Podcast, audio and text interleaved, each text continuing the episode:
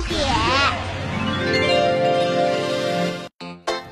一岁以下的宝宝能不能冷食？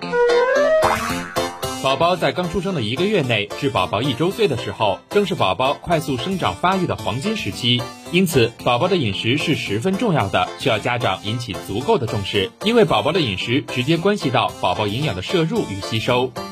需要肯定的是，宝宝不能吃冷食，否则不利于宝宝的健康，会给宝宝的身体带来以下危害：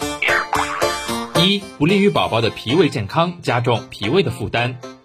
二、患风寒暑湿的几率较高。频繁的给宝宝喂养冷食，会导致宝宝患风寒暑湿类疾病的几率增加。哦。三、频繁性的给宝宝喂养冷食，不利于宝宝吸收营养，饮食结构不合理，仅仅为满足宝宝的食欲，会增加宝宝患病的几率，宝宝的身体也会因此变得体弱多病，长大以后也会身体虚弱，不利于学习与生活。